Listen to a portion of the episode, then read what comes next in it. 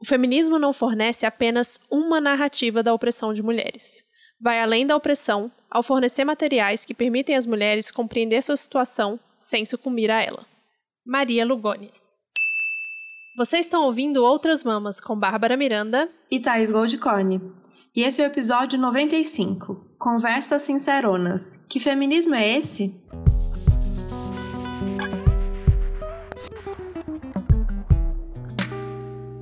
Oi, gente. Então vocês já perceberam que esse episódio vai ter um nome diferente. É, a gente está aqui para propor um outro modelo, um outro tipo de episódio, que é um episódio mais curto. É, e a gente vai explicar para vocês o porquê disso. Será que a gente consegue, Thaís? Será? Hã? Será, Será que, a gente consegue? consegue? É. A, gente, a, gente, sempre fala, ah, vai ser um episódio mais curto, aí fica um episódio de uma hora e meia. Não, brincadeira. Todas as vezes hora. que a gente prometeu. Não, mas dessa vez vai ser, porque é, esse episódio é para ser isso e vocês vão entender por quê. Quem acompanha a gente no Twitter viu a gente pedindo dica de possíveis convidadas pra gente tratar sobre a questão dos feminismos, da questão de vertente, a questão da construção de gênero, especialmente para quem acompanhou por, por essa mais um bafafá que rolou aí envolvendo a transfobia da, de umas feministas radicais. A gente queria muito trazer esse tema para vocês, a gente queria muito gravar um episódio com uma convidada sobre isso. E a gente não conseguiu a tempo uma convidada que tanto a gente é, confiasse e gostasse do trabalho, porque a gente recebeu algumas sugestões e, gente, tem um monte de gente para falar, um monte de mulher para falar sobre feminismo, mas é, a gente está querendo trazer justamente um olhar que contraponha esse feminismo excludente e transfóbico. Existem muitas mulheres que poderiam falar mas aí tem a questão de agenda, tem a questão de, de, de ser o, o, o, encaminhamento que a gente queria dar, do jeito que a gente queria trazer, que não ficasse um, um episódio de resposta, um episódio de bate-boca, não era isso. Mas a gente ainda não conseguiu que ele ficasse do jeito que a gente queria, porque a gente sabe que isso é um tema importante da gente trazer, especialmente voltado para isso, mas que ele pode ser um vespeiro. Então, a gente quis trazer com muito carinho, a gente preferiu então fazer o quê? Segura essa convidada, ainda vai rolar, não rolou ainda, mas vai rolar. E enquanto isso, a gente vai falar nossa percepção sobre tudo isso que rolou de uma maneira mais sem aprofundar tanto em teoria, sem aprofundar tanto nos debates, o que, que a gente quer trazer com esse debate com vocês. É, então, a gente preferiu esperar e fazer, mas mesmo assim manter essa conversa para a gente posicionar e para a gente conversar um pouco sobre é, o que rolou mais recente, para também a coisa não esfriar dentro da gente, né, Babi? Sim, eu acho importante a gente falar um pouquinho sobre essa questão das convidadas e de agenda, porque muita gente fica perguntando, muita gente fica na dúvida, fica, ah, por que você não chamou, vocês não chamam fulano, por que vocês não chamam ciclana? E, óbvio, né, quem escuta a gente sabe que a gente é um podcast feminista, a gente sempre vai dar como é, Thaís, a palavra? Eu esqueci. Prioridade, é isso? Prioridade, isso, obrigada. Prioridade para mulheres, veganas e óbvio, se as pessoas não, se a convidada não se encaixar nesses quesitos, tudo bem, a gente chama outras pessoas, não é, oh meu Deus, o fim do mundo, como já fizemos algumas vezes. Mas essa questão da agenda é muito importante para vocês entenderem. Tipo, as pessoas também têm outros trabalhos, também têm outras agendas. E é muito difícil a gente, quando um tema assim acontece de, um, de uma vez, não de uma vez ou outra, que esse tema é antigo, mas assim, é tanta coisa acontecendo que quando surge um assunto a gente fala, tá, agora vamos falar sobre isso e a gente vai atrás, às vezes não bate e a gente não consegue. E a gente sempre faz uma programação longa, assim, de um, dois meses e a gente fica falando com as pessoas com bastante antecedência para ver se a gente consegue fechar, e às vezes a gente não consegue também. Então não depende só da gente. Seria muito legal também se vocês falassem com as pessoas que vocês querem que venham para outras mãos e falar: "Ô, oh, você conhece esse podcast? Vai lá falar com as meninas, conhecer e tal". E aí a gente já faz um trabalho aí de conexão que não depende só de mim e da Thaís. Porque quando depende só de mim e da Thaís, às vezes não dá. E é isso que eu queria falar. Boa. Não, e a gente fala tanto de, de a gente acredita num trabalho de construção coletiva, né? E que uhum. seja, e que outras mamas seja cada vez mais com essa cara colaborativa.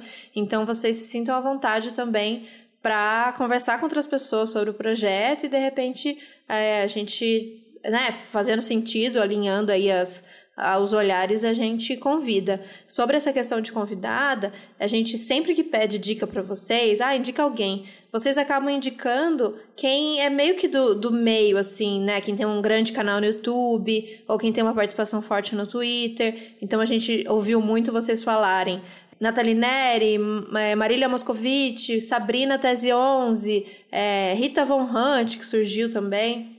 E assim, a gente, na, na maioria dos casos, a gente também adora, inclusive algumas já que vocês indicam pra gente já participaram de outras mamas, mas a gente sente muita vontade de conhecer outras vozes também. A gente tem tanta certeza que tem tanta mulher falando, produzindo, escrevendo coisas incríveis por aí, que a gente sente muita vontade também que vocês indiquem alguém que está um pouco fora desse meio. Não que a gente só vai chamar, a gente quer chamar todo mundo e a gente vai chamar. A gente está aí na expectativa de trazer a Sabrina para um novo episódio, porque faz muito tempo que ela gravou com a gente. A Marília ainda não rolou, mas eu tenho certeza que vai rolar, quero muito que role.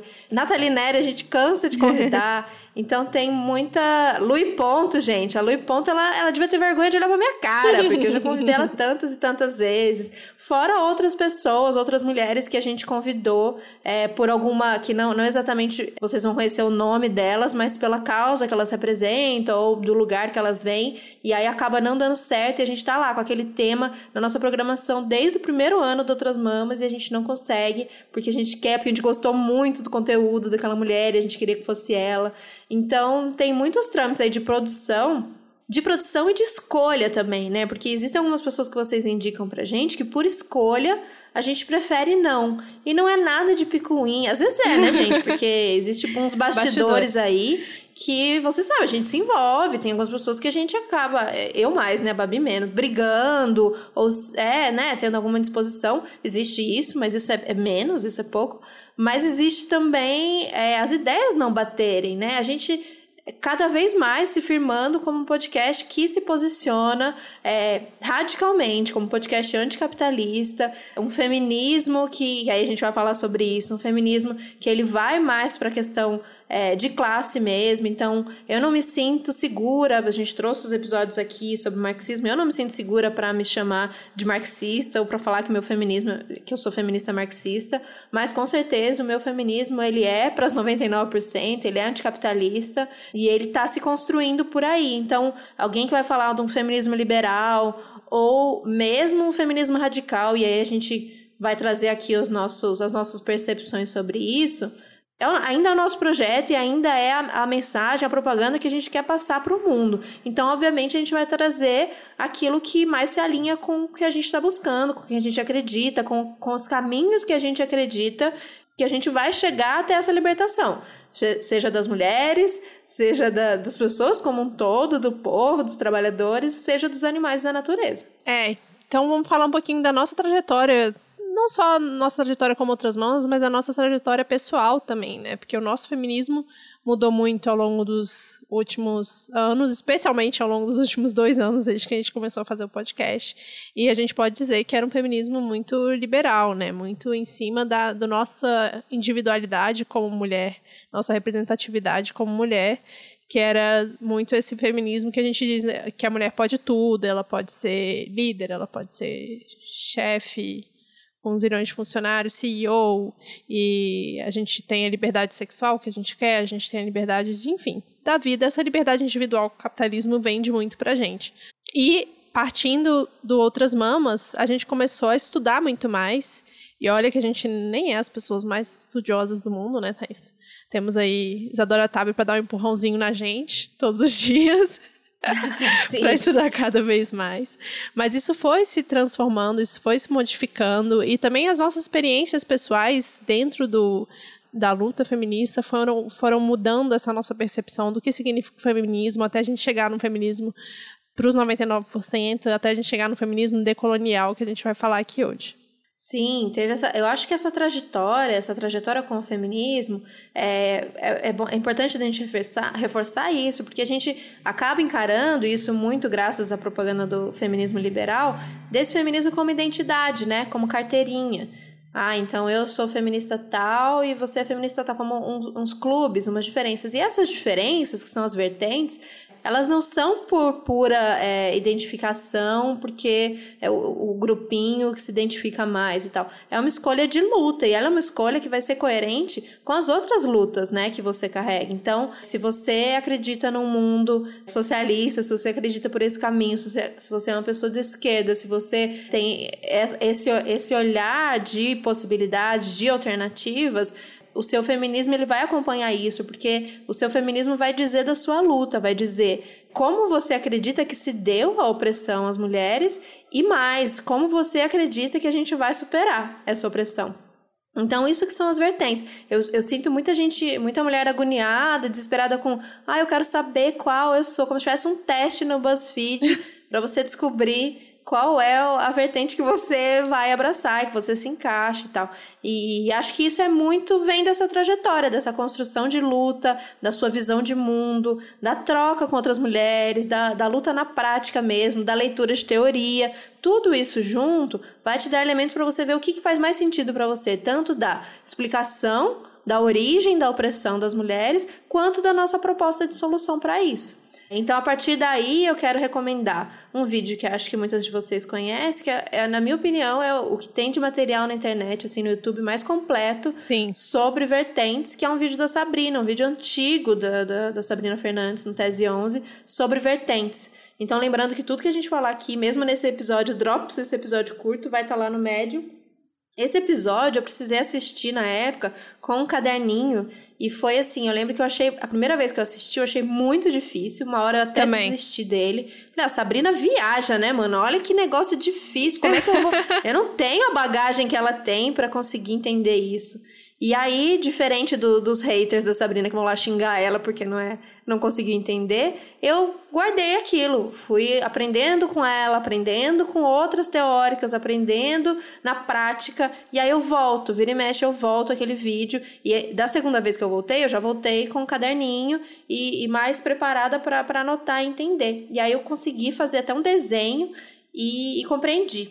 Então, ela vai ali dizer, e, isso é um erro muito comum que a gente vê, hum, com a questão da palavra interseccionalidade.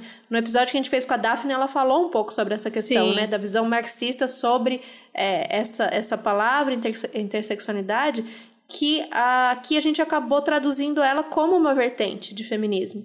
Então, ah, eu sou feminista radical, eu sou feminista marxista, eu sou feminista interseccional como se interseccional fosse também uma vertente. E nesse vídeo ela explica por que, que interse interseccional não é vertente é metodologia, né? Como a gente vai é, explicar, é, como a gente vai atravessar e como a gente vai explicar como o nosso feminismo vê essa intersecção entre diversas lutas. Então isso é muito importante, acho que a gente para a gente aprender e não necessariamente para não é para você entender as vertentes e sair dali daquele vídeo escolhendo a sua, mas para a gente conhecer a partir dali, pesquisar sobre essas vertentes, né? Entender tanto na teoria quanto na prática o que cada uma delas vai dizer e vai buscar. Então ela vai falar no vídeo é, do feminismo radical, do feminismo marxista, do, femi do anarcofeminismo e do feminismo liberal. Essas são as vertentes. O feminismo liberal, como a Babi falou, vai, vai dizer que é possível a gente ter uma libertação né, da mulher, ter, superar essa questão do machismo, da, da misoginia dentro do capitalismo, buscando o quê? Essa liberdade individual, buscando ocupar espaços de poder, e a gente, no começo, tende a acreditar porque é um dos discursos mais fáceis, é um dos discursos mais prontos ali. Então, dependendo do caminho que você faz, especialmente de um caminho privilegiado, branco, cis, classe média, esse discurso te seduz muito. Porque a gente, na verdade, uhum. Depois que a gente leu lá o manifesto do feminismo para os 99%. A gente é classe trabalhadora, mesmo nesse contexto todo, a gente é classe trabalhadora, a gente não se beneficia se a gente for buscar esse poder, que a gente não vai chegar nele, enfim, mas a gente é seduzido por ele. Como a gente é seduzido por muitos desses discursos dentro do capitalismo. Ah, então, sou oprimida assim porque eu não ocupei a cadeira lá de, de poder do lado dos caras. Então, eu vou sentar na cadeira do poder e a partir daí eu vou resolver essa questão e eu não vou ser mais oprimida. Isso pode ser verdade, isso é verdade, mas quantas são essas mulheres que chegam nessa cadeira e que feminismo é esse dessa mulher que chega nessa cadeira, né, a partir de oprimir e de pisar em outras mulheres que não vão chegar ali dentro dessa estrutura de, do capital, dentro dessa estrutura de chefe empregado que a gente sabe como funciona. Então, logo quando eu comecei a entender o que era esse feminismo, eu neguei esse feminismo e vi que eu não acredito que é por aí e não é e, e, e para mim não faz sentido. Não faz sentido nenhum a gente conquistar uma liberdade, uma independência se ela for só para um seleto grupo que meio que já aproveita muito desses benefícios. Né? Sim, e isso não quer dizer também que você vai se libertar de coisa alguma, né? Porque, querendo ou não, você vai ter que você ainda vai estar num ambiente majoritariamente masculino e também vai sofrer opressões de outras formas, mas as opressões ainda vão existir, né? Sim. Isso que é a dificuldade de compreender, eu acho, né? Quando você fala girl power, girls on top, tipo, eu vou falar até em inglês, porque é assim mesmo que se usa, né? Dentro do movimento uhum. liberal. Você pode até chegar lá, mas vai ser sofrido e quando estiver lá vai ser, vai continuar sofrendo para poder provar que você merece estar lá o tempo inteiro, né? Então, acho que quando eu percebi isso, aí a gente começa a entender, assim, que talvez não seja o caminho.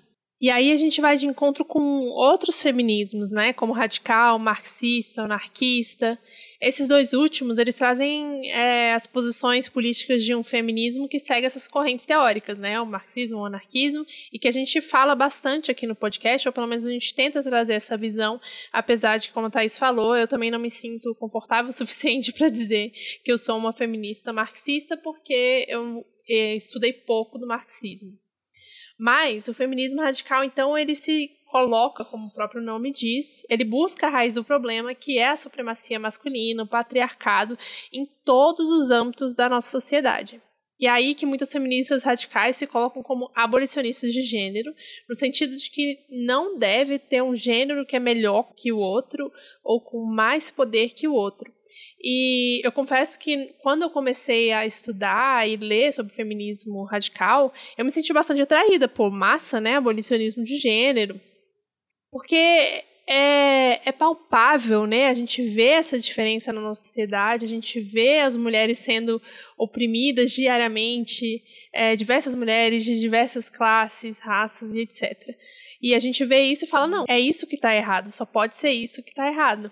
Mas eu acho que acaba deixando, com o tempo, eu fui percebendo, pelo menos para mim foi assim, que acaba deixando as epistemologias de lado, né? Que a gente vai ter dentro do feminismo negro, do indígena, do transfeminismo, porque cada grupo vai ter singularidades que não se encaixam nessa visão dualística, preto no branco, de ver que tudo é um problema do domínio, tudo que acontece de ruim né, na nossa sociedade, ou comigo como mulher, é um problema do domínio do homem sobre a mulher, é um problema do patriarcado. E aí que eu comecei a me perguntar, tá, mas o, né, por que, que os outros feminismos não são radicais? O que quer dizer essa radicalidade? Né? Por que, que eles uh, são um feminismo raiz e os outros não são? Na verdade, o feminismo marxista, um feminismo anarquista, o feminismo socialista também é radical, né? Como a Sabrina coloca no vídeo, que é o, o significado de ser uma vertente, né? Que é um posicionamento político, são ações políticas que vão tornar esse feminismo possível na prática. Então, muitos questionamentos aí vieram e a gente foi aprendendo ao longo do tempo, né? Sim. Uma mudança bem grande também, recente, na minha visão sobre é, essa questão, que acho que é importante a gente, se a gente falou toda dessa polêmica, não gosto nem de falar polêmica, que rolou foi baixaria mesmo, vergonhoso, uhum. que rolou essa feminista radical, é, triste, chateada, e ela fala Tadinha. uma frase que horrorosa, que eu vou repetir aqui, então me desculpe pelo gatilho se tiver alguém, uma, uma pessoa trans ouvindo a gente, uma mulher trans ouvindo a gente, especialmente. Ela fala que ela tá triste porque a vereadora eleita em São Paulo com mais votos é um homem.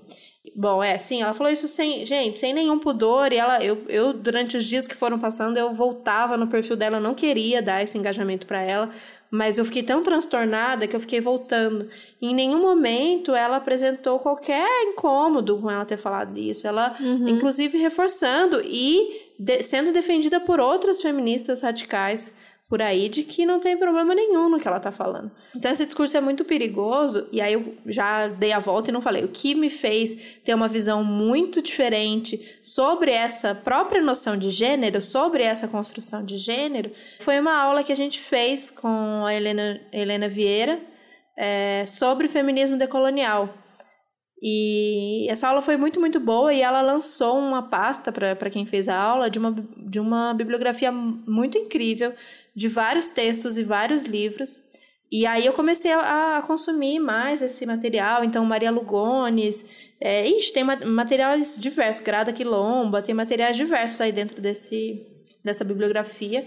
E eu comecei a, a ter um olhar diferente sobre. Porque algumas coisas do feminismo radical eu nunca concordei, eu nunca. Eu sempre tive um incômodo, sempre achei. Uhum. Alguma coisa não batia, sabe? Por mais que elas dissessem que existe, que existe o feminismo, feminista radical que não é transfóbica é, e que era possível e tal, alguma coisa sempre me incomodou. Mas alguns discursos me seduziam dessa explicação, né, do porquê da mulher ser oprimida pelo seu caráter biológico, né? E, e aí quando você começa a ver essa, essa explicação e você começa a aprofundar nas questões de gênero, você vê que tem muito buraco e muita falha, como elas mesmas dizem, que elas se apegam à ciência e à biologia, tem muita falha na ciência e na biologia, assim, que as coisas não são tão, tão óbvias assim, e tão simples, né? E tão exatas como elas tentam colocar. Então, essa própria noção do sexo, por exemplo, né? Dessa coisa do, da dicotomia do sexo. Então, uhum. nasceu pipi vai ser isso, nasceu xoxota vai ser isso. Não é tão simples assim, não é tão óbvio assim, não é tão exata assim. Por exemplo, pessoas intersexo. Por exemplo, uma matéria que saiu recentemente de uma mulher trans que nasceu homem e engravidou. Porque ela foi descobrir depois que ela tinha pênis, mas tinha o sistema reprodutor tinha tudo pronto, tinha útero. E, e olha que, que grande loucura, que grande bug que dá na nossa cabeça, uhum. né? É porque a gente insiste em pensar as coisas dessa maneira. Ou é isso, ou é isso, ou é X, Sim. ou é Y. E esse discurso dela se assemelha tanto a um discurso conservador, né? Um discurso dos, dos pastores, das bancadas religiosas que a gente vê por aí. Então, eu, de novo, eu não quero cravar aqui, eu, eu tô quase, depois, principalmente depois dessa história, eu tô quase cravando que é muito difícil é, existir um feminismo radical que não é transfóbico, mas vocês falaram pra gente lá no Twitter que, que existe, que vocês queriam ouvir uma feminista radical que não fosse transfóbica. De verdade, eu por muito tempo acreditei nisso. Hoje, é, para mim, tá especialmente difícil acreditar. Eu sei que muitas de vocês podem discordar e tal, e a gente pode debater sobre isso, a gente pode conversar sobre isso, mas eu fiquei muito mexida com essa história e, e muito muito enojada mesmo, sabe? É, e mesmo quando o discurso ele não é tão escrachado, ele tá nas entrelinhas. E eu queria só pedir que a gente ficasse atenta, que a gente prestasse atenção nessas entrelinhas, sabe? O, usar o pronome errado, que não é sem querer, não conseguir falar que mulher trans é mulher você percebe a dificuldade ali no discurso. Então, vamos dividir, assim, ah, são pautas diferentes. Mulheres trans têm suas pautas e mulheres têm outras pautas. Vocês percebem essa divisão? Como se existissem mulheres trans, existissem mulheres, como se não precisasse colocar nada depois das mulheres, como se nós, mulheres cis, fôssemos o normal, o correto, o, o único. E aí o que tem, o que difere disso é um, é uma aberração, é uma coisa esquisita, é um, é um ponto fora da curva. Então, queria marcar isso aqui para vocês, que a gente tem esse espaço para marcar essas, esses aprendizados que a gente vem tendo e essas fichas que caem, esse olhar que se levanta e que fica mais atento. Algumas vezes que o discurso ele é na cara, ele é escrachado,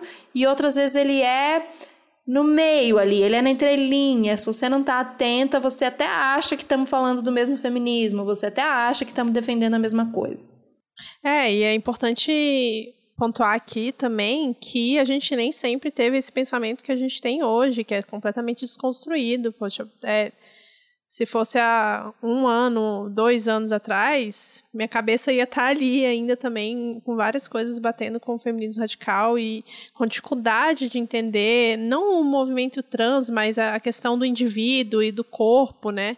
Dessa coisa da, da transformação mesmo que as pessoas passam e que para mim não eu não entendia de jeito nenhum hoje em dia estudando tudo isso eu já entendo e outra coisa que você falou do feminismo decolonial a gente tem a teoria queer também né que já vem sendo desenvolvida aí há bastante tempo. A gente tem vários teóricos falando. Aqui no Brasil a gente tem a Dani Rosendo, o Fábio Oliveira para falar de teoria queer que falam lindamente e também me puxa a orelha aqui de não estudar o suficiente sobre isso, que nem a Isadora estava puxando esses dias dela mesma, falando, cara, eu preciso estudar mais sobre isso, que coloca em xeque essa questão biológica do gênero, né?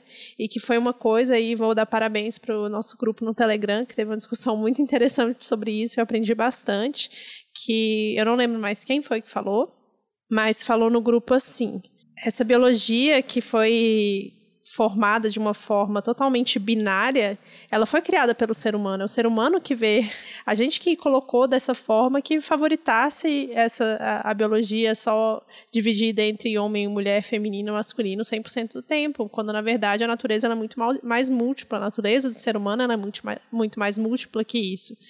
E eu nunca tinha parado para pensar que a biologia, a ciência, da forma como a gente vê, ela foi criada pela gente. Então a gente só pode ter uma visão completamente deturpada disso, né?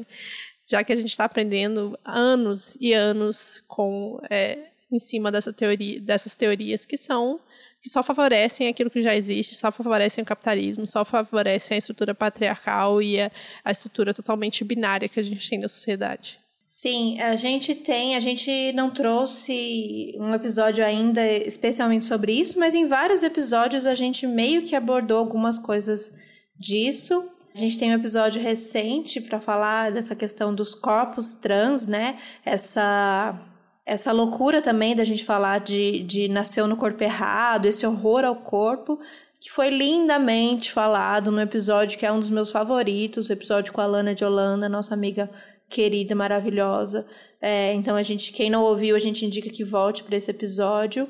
E tem aquele episódio lá atrás, maravilhoso, que a gente gravou, que foi Porrada na Cabeça com a coletiva do Zat, que também a gente teve muito essa conversa com, com ela, né? Sobre Sim. essa questão da expectativa. E aí eu vou indicar, uma coisa já tá puxando outra, eu vou indicar um vídeo do querido Jonas Maria, sobre essa questão de estereótipo, né? Que existem muitas acusações de que as pessoas trans reforçam estereótipos de gênero. Uhum. E Duzati falava muito pra gente dessa questão do, do corpo que ele não precisa ser necessariamente lido como masculino ou feminino. Né? Então ela falava muito dessa questão da monstruosidade, né? Da monstra. E é uma figura que pode usar elementos diversos, que você não vai ler de cara como feminino ou masculino. Então, essa, esses, esses símbolos que a gente usa, né? O cabelo comprido, tal roupa, pelos não pelos, né? Vários desses elementos que a gente usa e a gente, como pessoa cis, reforça esses estereótipos uhum. de gênero, né? Muitos de nós. Porque, e isso não é uma crítica, porque a gente quer quebrar com os estereótipos de gênero, mas a gente vive dentro deles e muitas vezes a gente precisa aceitar eles para a vida ser mais fácil, para ser aceita, para especialmente numa questão um recorte de, de raça, por exemplo, e de classe também. Você vai negar com os estereótipos, você sabe tudo que você vai enfrentar. Você sabe a resistência, você sabe a, as questões práticas da vida. Tenta emprego, né?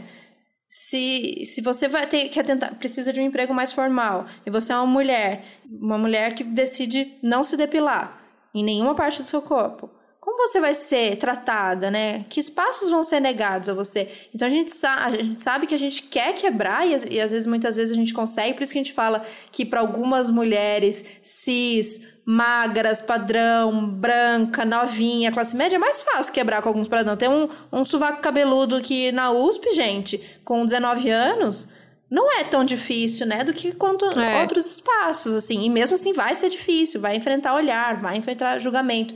Então, quebrar com o estereótipo de gênero é uma tarefa de todas nós, cis e trans, mas que nem sempre a gente vai conseguir, porque a gente enfrenta limites da sociedade que foi construída assim, que vai te massacrar e te julgar e te jogar pedra se você não corresponder àquela expectativa. Então, essa diluição dos estereótipos é maravilhosa. Você ter, usar a roupa que você quer, independente se você. É, independente das duas coisas, tanto do, do sexo biológico que você nasceu, tanto do gênero que você se identifica, as roupas que você quiser usar, quer usar maquiagem não quer, cabelo comprido curto. Acho que isso é o que a gente quer, que a gente quer vislumbrar, é isso que a gente acredita mais pra frente, e a gente vai encontrando, tem algumas pessoas, né, que enfrentam mais, chamam pro peito e vão lá, e chocam e enfrentam, e existem algumas pessoas que, que ainda vão performar aquilo ou porque não questionam, né, não entenderam ainda que, que isso é imposto e é violento, ou porque não conseguem, porque precisam trabalhar, precisam se alimentar, precisam comer, precisam viver, precisam, né? Acho que a gente tem que ter esse olhar de o que a gente quer e o que a gente consegue fazer hoje. Sim, tem todo um contexto, né? E aí, sobre essa questão da decolonialidade, a Thais achou um artigo da Laís Fraga Dantas na internet, muito bom. Tá na biblioteca da, tá na biblioteca da Helena, Helena Vieira, tá na biblioteca do curso. Isso, que fala sobre um, o livro da, da Lugones, né, que é uma das maiores teóricas nesse, nesse assunto. Eu vou ler então para vocês. Esse modo diferenciado de classificar as mulheres e homens colonizados e europeus mostra que o sistema de gênero se organiza através de uma hierarquia que conjuga raça e gênero e sexualidade. Lugones argumenta que, muito mais do que através da dicotomia homem-mulher, é através da dicotomia humano-não humano que se estrutura a colonialidade implementada ao seu domínio. Lugones afirma que a consequência semântica da colonialidade do gênero é que mulheres colonizadas é uma categoria vazia. Nenhuma mulher foi colonizada e nenhuma fêmea colonizada era uma mulher. Os sujeitos colonizados, ao serem inseridos no sistema de gênero europeu, foram destituídos, sobretudo, de sua humanidade. Essa desumanização se expressa no papel que ocupam nesse sistema de corpos animalizados e hipersexualizados e alijados às categorias mulher-homem reservada para europeus, brancos. Os sujeitos colonizados tornaram-se homens e mulheres via uma analogia que tomava o homem branco como entendimento normativo do que é homem, no sentido amplo do que é humano, e a ideia de mulher branca compreendida com a inversão humana de homem, como conceito normativo para compreender o que é ser mulher. Através dessa comparação, os sujeitos colonizados eram classificados em uma posição que não alcançava nem a categoria de gênero, nem a de seres humanos. Ufa! Maravilhoso, né? É muito bom. Para a gente refletir sobre isso. O que é? Quem deu essa classificação? O que é ser mulher e ser homem? Então é isso, gente. Foi um episódio mais curto mesmo, só pra gente, acho que até desabafar coisas que estavam aqui dentro da gente. e isso é o início. Isso é o início de uma conversa que a gente quer ter e que a gente quer aprofundar mais. Mas a gente vai deixar alguns caminhos lá no Medium de, uhum. de materiais que ajudaram a gente a chegar nesse entendimento que a gente tem hoje que a gente vai continuar tendo e que espero que não pare nunca e que essa trajetória Sim. seja feita aí dia após dia, é, inspiração em outras mulheres, em outras vivências, em outros aprendizados. Eu queria aproveitar e dizer que hoje, 25 de novembro, é o Dia Latino-Americano pelo fim da violência contra a mulher. Então, nada mais simbólico do que a gente fazer esse episódio falando da nossa posição sobre o feminismo que a gente acredita, num dia que é marcado pela luta pela sobrevivência das mulheres. Num país que mata mulheres a todo momento, especialmente num país que mais mata pessoas trans no mundo. Que essa é o, o que a gente tem de registro aqui do pro Brasil e continua sendo. Então fica sempre de, de alerta para a gente lembrar contra o que, né, a gente está lutando e quem a gente quer do nosso lado e quem são nossos inimigos e quem são nossas aliadas. Acredito que as pessoas que têm expectativa de vida de 35 anos, pessoas que são mortas, que são marginalizadas, que não têm acesso, é, que são impedidas de acesso a trabalho, à dignidade básica, não podem ser as nossas inimigas na luta. Elas são é, é, mulheres e homens trans com certeza são nossos aliados nessa luta. É essa a mensagem final que eu queria deixar e agradeço muito vocês pelos debates, pelos aprendizados. Como a Babi disse, o nosso grupo de Telegram só enche a gente de orgulho. É, quantos debates incríveis já surgiram por, por lá. Se você quiser entrar, já sabe o caminho, tem o link no nosso na, na bio do Instagram, né? Nossa bio do Instagram, isso. Ou se você já tiver, já usar o Telegram, tiver familiaridade, só buscar lá através da busca, escrever chat outras mamas, tudo junto, que você encontra a gente lá. É isso, gente. A Thaís falou tudo. Eu tô um, pouco, um pouquinho ruim hoje, tô falando menos do que o normal ainda já fala. Mas seguimos, vamos aprendendo juntos e até semana que vem. Muito obrigada. Até semana que vem, gente. Um beijo. Beijo.